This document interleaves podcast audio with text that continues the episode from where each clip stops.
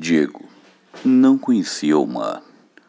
O pai, Santiago Kavadloff, levou para que descobrisse o mar. Viajaram para o sul, viagem longa. Ele, o mar, estava do outro lado das dunas altas o esperando.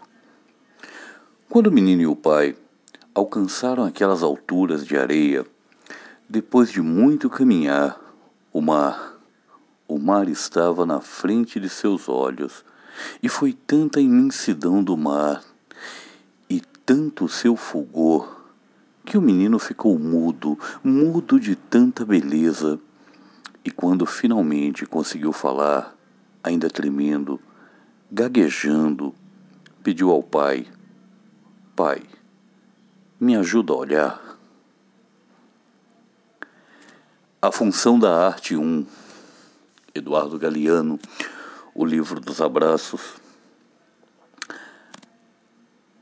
A vida é dura, sobretudo para nós, aqueles que produzem tudo e vivem das migalhas. Mas é preciso saber extrair a poesia do real, ler a beleza do cotidiano, das pequenas e grandes coisas.